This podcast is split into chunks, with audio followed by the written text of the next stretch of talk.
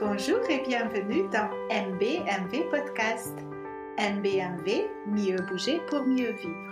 C'est le podcast pour vous accompagner comment simplement et efficacement optimiser votre pratique de mouvement et mieux vivre au quotidien. Nous pouvons vous aider à faire évoluer vos habitudes de mouvement vers des schémas plus fonctionnels et anatomiquement sains dans votre mouvement de pratique, quel qu'il soit, afin de mieux vous sentir.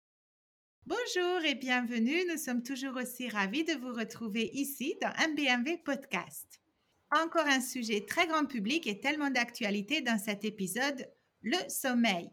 Je crois que l'on peut dire que nous connaissons tous les effets d'une mauvaise nuit et que les parents en particulier savent ce que c'est le manque de sommeil ou encore ceux qui travaillent en horaire irrégulier ou décalé. Bref, tout le monde est concerné par la qualité de son sommeil. Dans cet épisode, nous avons une nouvelle fois pour objectif de vous transmettre des infos et des tips et des exercices qui vous seront utiles pour améliorer la qualité de votre sommeil et ou celle de vos proches. Au menu dans cet épisode, le rythme circadien, le chronotype, les phases du sommeil et les habituels bonnes idées et exercices. Selon Nancy Rothstein, une experte américaine du sommeil, le sommeil est comme un super-pouvoir. Déjà, il est obligatoire pour notre vie. Nous devons, nous devons dormir. Il n'y a pas moyen d'y échapper. Un sommeil de qualité, l'accent est mis sur la qualité, est impératif pour notre santé physique, mentale, émotionnelle et cérébrale. Complètement. Le manque de sommeil et les problèmes liés au sommeil sont de santé publique et concernent tous les âges. Pour autant, comme pour d'autres sujets impactant notre santé, souvent nous pensons que nous n'y pouvons rien car nous n'avons pas le temps pour s'impliquer ou s'en occuper. C'est probablement vrai, nos rythmes et modes de vie nous font souvent manquer de temps et nous incitent à nous en remettre à d'autres ou à utiliser des produits pour faire disparaître un phénomène ou un symptôme. Ce schéma nous fait finalement renoncer à se prendre en main pour résoudre certains de nos problèmes et aussi à renoncer un peu à notre pouvoir de mener notre vie. Or, nous sommes largement plus capables que nous le croyons parfois. Dans l'épisode consacré à comment vieillir avec grâce, j'ai déjà évoqué cinq points fondamentaux pour sa santé, que cela soit pour la maintenir ou pour l'améliorer. Il s'agissait de la respiration, de l'alimentation, du repos, de l'exercice et de l'état d'esprit. Et à la fin, la recette est aussi simple que cela. Les différentes approches pour nous soigner les mettent en avant avec plus ou moins d'emphase. Les médecines dites traditionnelles, comme la médecine traditionnelle chinoise ou euh, celle de l'Inde, l'Ayurveda, la naturopathie ou encore l'homéopathie, et même la médecine allopathique, la médecine occidentale qui recourt à des médicaments, commence à considérer comme étant les composantes de la bonne santé. Et comme tu viens de le dire, Antoné, le sommeil fait partie de nos besoins vitaux ou encore physiologiques. Et selon la pyramide des besoins de Maslow, au même titre que manger, boire, respirer et se reproduire. Si ces besoins ne sont pas assurés, nous avons du mal ou pas du tout la capacité à penser à autre chose, tellement c'est fondamental. La recherche et la science nous en apprennent énormément sur ce qui se passe dans le cerveau et le corps pendant notre sommeil. Mais il y a un mystère qui demeure et c'est la réponse à la question du pourquoi. Pourquoi dormons-nous? Ce qui est certain, c'est que bien et assez dormir contribue immensément à notre santé. L'inverse étant vrai aussi. Manquer de sommeil ou ne pas bien dormir compromettent notre immunité et notre santé, surtout quand cela devient un phénomène chronique. Le sommeil a également de multiples fonctions et entre autres un effet réparateur sur l'ensemble du corps, que cela soit le système digestif, nerveux, endocrinien, etc. La liste est encore longue et il serait probablement exact de dire qu'il n'y a pas une seule fonction du corps qui ne bénéficie pas du sommeil et donc à l'opposé qui pâtit du manque de sommeil ou du mauvais sommeil. Les exigences et les distractions de la vie moderne qui nous appelleront comportement affectent notre biologie. La stimulation constante du cerveau et le fait d'aller à l'encontre de notre rythme naturel nous prive de notre capacité innée à réguler nos habitudes de sommeil. Les mauvaises habitudes de sommeil qui en résultent entraînent un manque d'énergie, une perte de concentration, altèrent notre jugement et retardent notre temps de réaction. Le Centre pour Disease Control aux États-Unis toujours aux États-Unis avec moi presque, a noté que le manque de sommeil est lié au développement et à la gestion d'un certain nombre de maladies et d'affections chroniques, notamment le diabète de type 2, les maladies cardiovasculaires, l'obésité, la dépression ainsi que les maladies du cerveau. Si cette liste ne vous motive pas à vous coucher et à vous reposer, je ne sais pas ce que le fera. Je règle mon alarme maintenant. Bonne idée, mais ne t'endors pas tout de suite. Entamons d'abord une exploration euh, brève de notre rythme biologique pour mieux comprendre notre sommeil. Avez-vous déjà entendu parler du rythme circadien? Cela vient de deux mots latins, circa qui veut dire environ et diem qui veut dire jour. Donc c'est une sorte d'horloge interne nichée au cœur du cerveau qui impose le rythme à l'organisme quant à son fonctionnement tel un chef d'orchestre. Toutes les espèces animales et végétales ont leur propre horloge interne.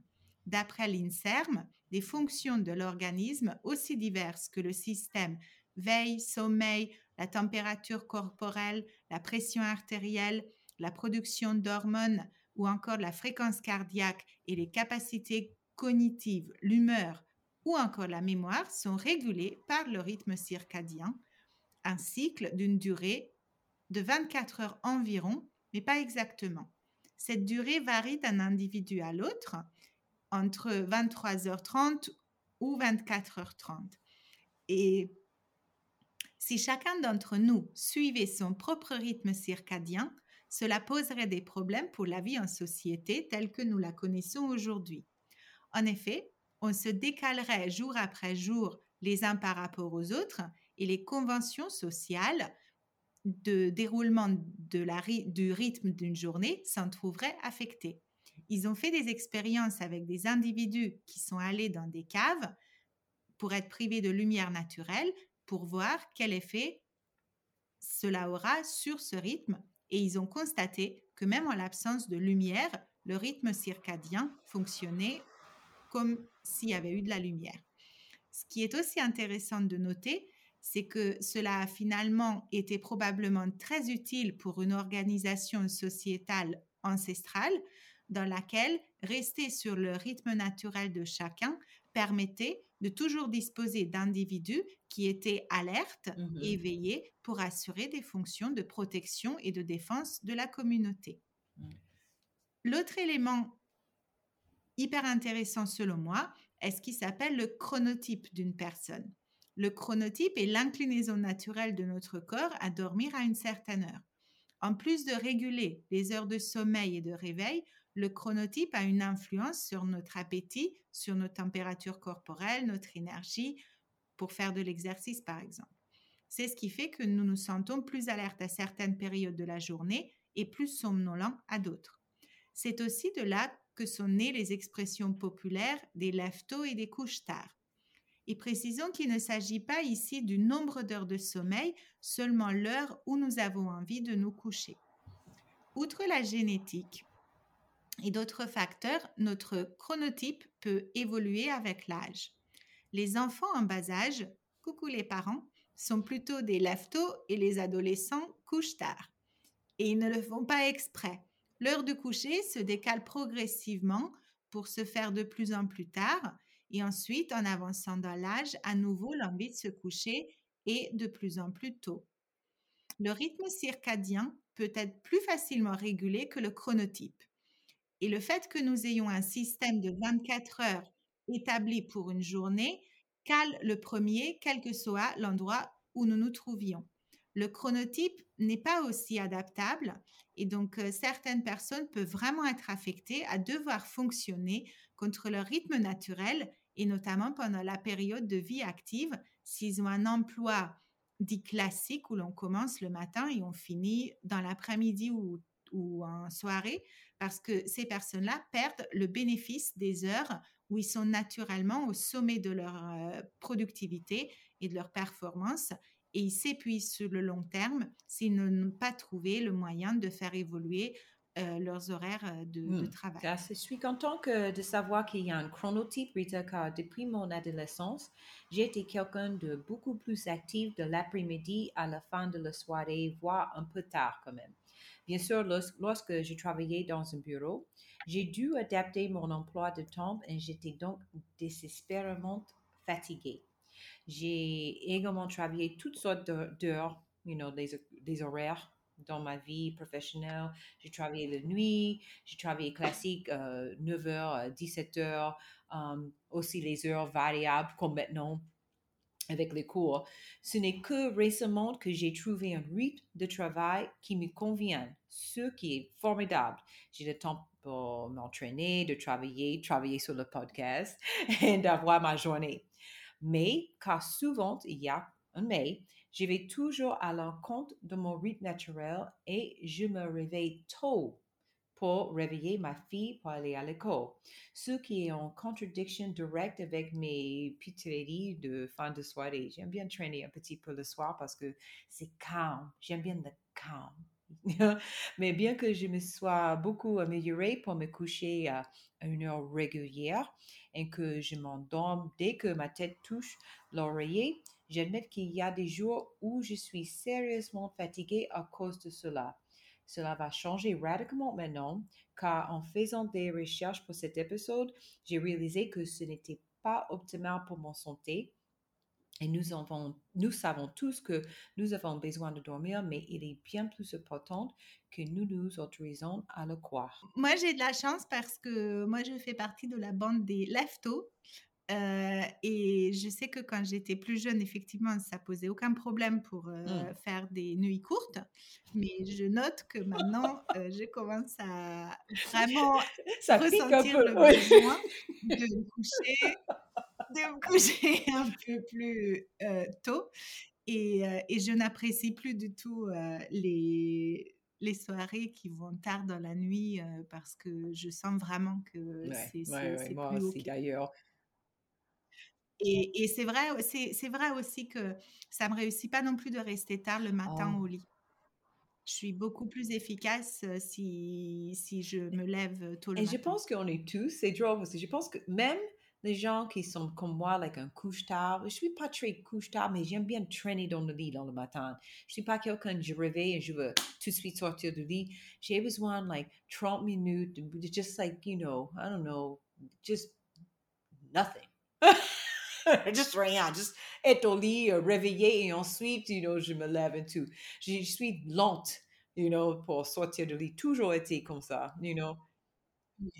Alors que moi, j'ouvre les yeux Ah ouais, je suis ah non, dans mon oh. lit. Et encore moins maintenant avec les chats, parce que euh, de toute façon, euh, comme s'ils avaient euh, vraiment un détecteur, ils, ils savent dès que je me réveille parce Ah qu'ils veulent non. sortir tout de suite. On, on, on traîne. Et, ma fille aussi, elle, elle traîne aussi dans le lit. Let's go back. Que se passe-t-il donc pendant que nous dormons? Comme vous le savez peut-être, le sommeil est un état actif. Je suis sûre que nous avons tous connu des moments où nous étions pleinement conscients de dormir, mais où nous ne pouvions pas bouger. Lorsque cela se produit, j'ai l'impression de vivre une expérience extracorporelle et je trouve cela plutôt cool. Comme d'habitude, je suis en train de prendre euh, tangente et je reviens donc au sujet qui nous occupe. Pendant que nous dormons, notre corps est occupé à digérer le repas léger dont Rita a parlé, à réparer les tissus et à restaurer l'énergie que nous avons besoin. Le cerveau procède à l'encodage de la mémoire, ce qui permet de convertir un élément d'enterrer une construction qui est stockée dans le cerveau et qui peut être rappelée ultérieurement. Le cerveau se nettoie également pendant le sommeil. Le système lymphatique est un réseau de vaisseaux qui élimine les déchets du système nerveux central, principalement, pendant le sommeil. Pendant que nous dormons, il élimine et empêche les protéines toxiques de s'accumuler. Des données récentes suggèrent que le système lymphatique peut être perturbé et contribuer à certaines maladies du cerveau telles que la démence précoce et la maladie d'Alzheimer. Donc on voit bien à quel point euh, le corps est occupé à faire des choses euh, pendant le sommeil où euh, on ne se rend pas compte du tout de toutes ces, tous ces processus, Mhm. toutes ces choses. Alors, quels sont les différents états de sommeil et pourquoi sont-ils importants? Au cours de la nuit, nous passons par deux types de sommeil. Le sommeil à mouvement oculaire non rapide, le sommeil non paradoxal ou non REM, et le sommeil à mouvement oculaire rapide, REM, aussi appelé sommeil paradoxal. Notre cerveau et notre corps agissent différemment pendant ces différentes phases. Il existe au total quatre stades de sommeil. Rassurez-vous, nous n'allons pas du tout entrer dans les détails scientifiques, mais plutôt évoquer les aspects physiologiques aussi de chacun. Et sachez que le sommeil non paradoxal se compose de quatre stades également. Et donc le premier stade, c'est un sommeil léger qui dure de 5 à 10 minutes. Tout commence à ralentir, y compris le mouvement de nos yeux et notre activité musculaire. Si nous nous réveillons à ce stade, nous pouvons avoir l'impression de ne pas avoir dormi du tout. Nous pouvons nous souvenir quand même de flashs ou de fragments d'images. Parfois, nous pouvons avoir l'impression que nous commençons à tomber puis ressentir une contraction musculaire soudaine. Les professionnels de la santé appellent ce mouvement myoclonique hypnique ou secousse hypnique. Les secousses hypniques sont courantes et il n'y a pas lieu de s'en inquiéter car il est peu probable qu'elles entraînent des complications ou des effets secondaires. Ça t'est déjà arrivé? J'avoue. Ouais, ouais, ouais. J'avoue que ça m'est arrivé plus qu'une fois pendant la relaxation de Shavasana en cours. OK? J'ai ressenti comment j'étais en train de tomber et je me suis réveillée like, en sautant, mais léger, heureusement, pas like, oh, you know, mais, j'ai, you know, just like, the muscles sont, sont faits like un Au, sursaut. au début, quand j'ai commencé à donner des cours, ça c'était ma hantise en fait, quelqu'un qui commence à ronfler pendant la relaxation. Ah, ça m'est arrivé aussi. Le chant qui T'es là, tout est chantier, tu commences, euh, tout le monde est oh, super bien détendu, machin, silence. Si tu as de la chance à Paris, tu même pas de camion de pompiers ou d'ambulance ou t'as pas de manif ou quelque chose. Et alors hop, là, tu as quelqu'un qui déjà. commence à ronfler. Mais cette personne était moi. Ça m'est arrivé aussi. Où je, je fais un petit. Et non. Oh, sorry, sorry, sorry, sorry. Excuse me.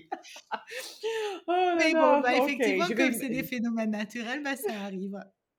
Voilà. Ça va, ça va. Alors, poursuivons avec le Mm. stade 2. Cette période de sommeil toujours léger se caractérise par des périodes de tonus musculaire, des muscles qui se contractent euh, partiellement et qui sont mêlés à des périodes de détente musculaire. Le mouvement de nos yeux s'arrête, notre rythme cardiaque ralentit et la température de notre corps diminue. Nos ondes cérébrales ralentissent aussi et nous avons parfois une salve d'ondes rapides appelée des fuseaux du sommeil. Notre corps se prépare dans ce stade à entrer dans un sommeil profond. Et alors, que se passe-t-il dans ces moments? Ce stade est celui de sommeil profond et le plus réparateur des stades de sommeil. Pendant ce stade, notre cerveau produit des ondes delta, des ondes euh, cérébrales très lentes. Il est difficile pour quelqu'un de nous réveiller pendant ce stade. Si ça, c'est le cas, je pense que ma fille, elle est en stade delta tout le temps. nous ne bougeons pas les yeux et n'avons aucune activité musculaire. Si nous sommes réveillés, on peut se sentir dans le brouillard, like, euh, un peu, like, euh, le tête est un peu... Vaseux. euh, oui, thank you. Zombie, quoi. Et désorienté. Et désorienté pendant quelques minutes. Que se passe-t-il pendant le sommeil non paradoxal? En plus que les autres actions citées auparavant, pendant les stades non REM, votre corps construit des os et des muscles, répare et régénère les tissus, renforce le système immunitaire. Avec l'âge, le sommeil non paradoxal diminue. Les personnes âgées ont moins de sommeil profond que les personnes plus jeunes. En lisant cela, je me suis dit, bon sang. J'aime le sommeil profond et j'aimerais l'avoir mieux apprécié quand j'étais plus jeune. Il faut dire que je trouve que ce n'est pas du tout juste là. I mean, c'est comme j'ai passé la plupart de ma vie en train de perdre une chose que j'adore faire. oh my goodness. Mais anyway, Rita, tu continues parce que là, euh, Tu vas bouder, c'est ça? Donc, je poursuis avec le quatrième stade de ce sommeil paradoxal. Donc, euh, c'est ici où l'activité cérébrale réaugmente à nouveau et qui signifie que le sommeil n'est pas aussi profond. Et les niveaux d'activité sont les mêmes que lorsque nous sommes éveillés. C'est pourquoi le sommeil paradoxal est le stade des rêves intenses. En même temps, les principaux muscles que normalement nous contrôlons comme les bras et les jambes ne peuvent pas bouger. En fait, ils sont temporairement paralysés. Alors moi, c'est ce qui arrive parce que quand je fais parfois des cauchemars, ça m'horripile parce que je sens que je peux pas bouger alors que je veux. Mais c'est ça, j'ai eu un cauchemar quand j'étais jeune, pareil, et que ça m'a marqué. J'avais 7 ans et jusqu'à aujourd'hui, j'ai, même Zippy connaît cette cauchemar. Ça m'a touché tellement parce que je ne pouvais pas bouger. J'étais tellement, like, je voulais crier, je ne pouvais pas crier, je ne pouvais pas bouger, je ne pouvais pas. Ah, mais c'est marquant quand ça arrive quand même. Donc, c'est utile de savoir que c'est pas notre faute, c'est le sommeil paradoxal. Et que la quantité de sommeil paradoxal évolue avec l'âge. Et donc, il est le plus élevé pendant l'enfance et la petite enfance, diminue à l'adolescence et euh, au début de l'âge adulte, et encore plus avec l'âge. C'est comme ça, c'est comme ça. Je vais profiter dès ce soir de mon sommeil. Exactement. Il faut profiter de toutes les heures que nous pouvons maintenant. Optimiser. OK, maintenant que nous connaissons ces informations, nous devons examiner de près nos habitudes de sommeil. Tout d'abord, combien de temps dormez-vous? La quantité de sommeil dont nous avons besoin dépend de plusieurs facteurs, notamment notre âge, mais en général, les adultes ont besoin de 7 à 9 heures de sommeil. Outre l'âge, d'autres facteurs peuvent affecter le nombre d'heures de sommeil dont nous avons besoin. Par exemple, la qualité de sommeil interrompue. Nous ne pouvons pas bénéficier de sommeil de qualité. La qualité de notre sommeil est tout aussi important que sa quantité. Manque de sommeil intérieur. Si nous avons été privés de sommeil, la quantité de sommeil dont nous avons besoin augmente. Sachez que on ne peut pas rattraper jamais le sommeil. Une fois qu'il est parti, il est parti. Même pour le sommeil, il faut qu'on vive dans le moment présent. Ben, oh, oui, c'est vrai en plus. Oh. Mais tout ça, on, dit toujours, oh, je vais rattraper, you know, oh, je vais dormir, je vais rattraper. Mais c'est vrai, ça, ça ne ça marche pas. On peut peut-être faire des siestes et ça, ça peut aider, mais effectivement, euh, ce qu'on ce qu'on a manqué, c'est manqué définitivement. C'est manqué, c'est ça. Um, autre facteur, la grossesse, les changements dans les niveaux d'hormones et l'inconfort physique peuvent entraîner une mauvaise qualité de sommeil. Le vieillissement, les adultes plus âgés ont besoin d'environ la même quantité de sommeil que les adultes plus jeunes. Toutefois, en vieillissant, vos habitudes de sommeil peuvent changer. Les personnes âgées ont tendance à avoir un sommeil plus léger, à prendre plus de temps pour commencer à dormir et à dormir moins longtemps que les jeunes adultes. Les adultes plus âgés ont également tendance à se réveiller plusieurs fois au cours de la nuit. En conclusion, le sommeil est aussi nécessaire que l'air que nous respirons, l'eau et le mouvement. Nous devons célébrer notre repos et lui réserver une place très importante dans notre vie quotidienne. Oui, une place d'honneur. Hein. Et donc, euh, ça y est, je vais vous donner quelques idées euh, comment vous pouvez améliorer la qualité de votre sommeil. Donc, comme tu disais que tu vas faire dès aujourd'hui, mettez une alarme pour l'heure du coucher. Euh, et si c'est possible, par rapport à votre emploi du temps, choisissez un, horaire qui peut être à peu près la même euh, chaque jour. Et même de penser que on, peut décaler euh, le week-end, etc. En fait, là, vraiment, la régularité et la répétition, c'est vraiment ce que le corps apprécie le mieux. Ensuite, laissez les écrans hors de l'espace où vous dormez et passer 30 minutes avant de vous endormir ou avant de nous endormir sans regarder les écrans parce qu'ils perturbent la production de la mélatonine. exit tous les stimulants comme café, alcool, nicotine, soda, euh, chocolat, euh, parce que euh, ils ne nous permettent pas de nous rendre compte en fait qu'on a déjà sommeil et qu'il faudrait qu'on dorme. Et le temps qui s'évacue aussi du corps, ça peut perturber justement cet horaire du coucher. Manger léger, ce qui ne veut pas dire salade verte, cela veut dire un plat digeste et de quantité moindre que le déjeuner, car le feu digestif euh, en fin de journée est moins fort que euh, au milieu de journée. Nous pouvons aussi prendre quelques minutes avant d'aller dormir, que ce soit pour écouter euh, de la musique qui nous apaise, peut-être même aller marcher dehors cinq minutes avec votre animal, lire, se masser les pieds, prendre quelques instants pour respirer. Euh, vous pouvez aussi faire quelques mouvements de, posture de yoga mmh. euh, où vous prenez euh, encore une fois quelques instants de, respirer et de, de s'installer dans une sorte de détente et où on laisse un peu sa journée derrière soi. Et si des fois on est déjà couché et qu'on se rend compte que le sommeil n'arrive pas alors qu'on le souhaiterait et que ça génère une certaine angoisse ou, un stress, dans ces cas-là, peut-être piocher dans cette liste que je viens de donner pour essayer de trouver un apaisement qui vous permettra de retomber dans un état de relaxation qui va vous amener vers l'endormissement. Une dernière astuce est de mettre en place un rituel de sort avant d'aller se coucher, prendre une douche, ou comme Rita dit, masser les pieds, écouter une chanson, à vous de voir, mais quelque chose fixe qui fait en sorte que le cerveau comprenne que c'est l'heure de, s'endormir. personnellement, moi, j'aime bien prendre une douche le soir et ça m'aide de, de juste détendre. C'est comme, je, like, énergétiquement physiquement, je lave la journée, je, laisse la journée aller, you know, you know.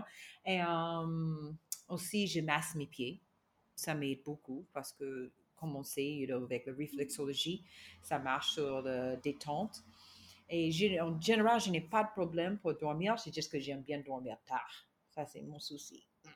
Mais sinon, un rituel m'aide beaucoup me, me, à la mm. fin de journée. Rita, est-ce que tu as quelque chose que tu fais? Euh, Pas de rituel fixe. Moi, c'est euh, plutôt, finalement, je me rends compte que parmi euh, les, les, bonnes idées que je viens de partager avec vous, en fait, il y en a certaines que j'applique déjà depuis un certain temps. maintenant que j'ai mes chats, ce qui est fixe, c'est que je vérifie qu'ils aient à manger et à boire. sinon, ils me réveillent la nuit. Donc, c'est presque nécessaire. Et puis, effectivement, euh, je profite de, de, quelques instants de calme et d'apaisement avant de, de, me coucher. Je me masse aussi les pieds, les mains aussi, parfois, parce qu'il peut y avoir beaucoup de tension dans les mains. Et euh, aussi d'autres zones où, il y a, où j'ai des, des tissus euh, cicatriciels, parce que ça peut créer des nœuds. Et donc, où il y a, qui dit nœuds dit tension. Et je me sers plus de mon téléphone portable comme réveil. Et donc, cela permet mmh. vraiment de l'éteindre et de laisser euh, de côté. Et donc, ne plus avoir cette tentation de, d'être sur le téléphone, quel que soit le mmh truc qu'on, fasse. Donc voilà, euh, je mmh bouquine ou j'écoute quelque chose, c'est, c'est tout. Et je fais aussi attention de, de, ne, de ne pas consommer, entre guillemets, quoi que ce soit qui peut générer de l'agitation mentale ou émotionnelle, c'est-à-dire regarder des films agressifs ou des reportages avec des thèmes un peu lourds ou, qui, voilà, qui, agitent en fait le, cerveau en fin de soirée parce que pour l'endormissement, c'est c'est pas, pas une bonne idée. Voilà. Il y a encore énormément à dire sur le sommeil, donc nous vous concocterons une deuxième partie où on pourra parler de troubles du sommeil et de la relaxation pour que on fasse le tour de ce vaste sujet qui est si important. très important. Merci encore de votre écoute. On vous aime. Très bientôt. Au revoir. Merci.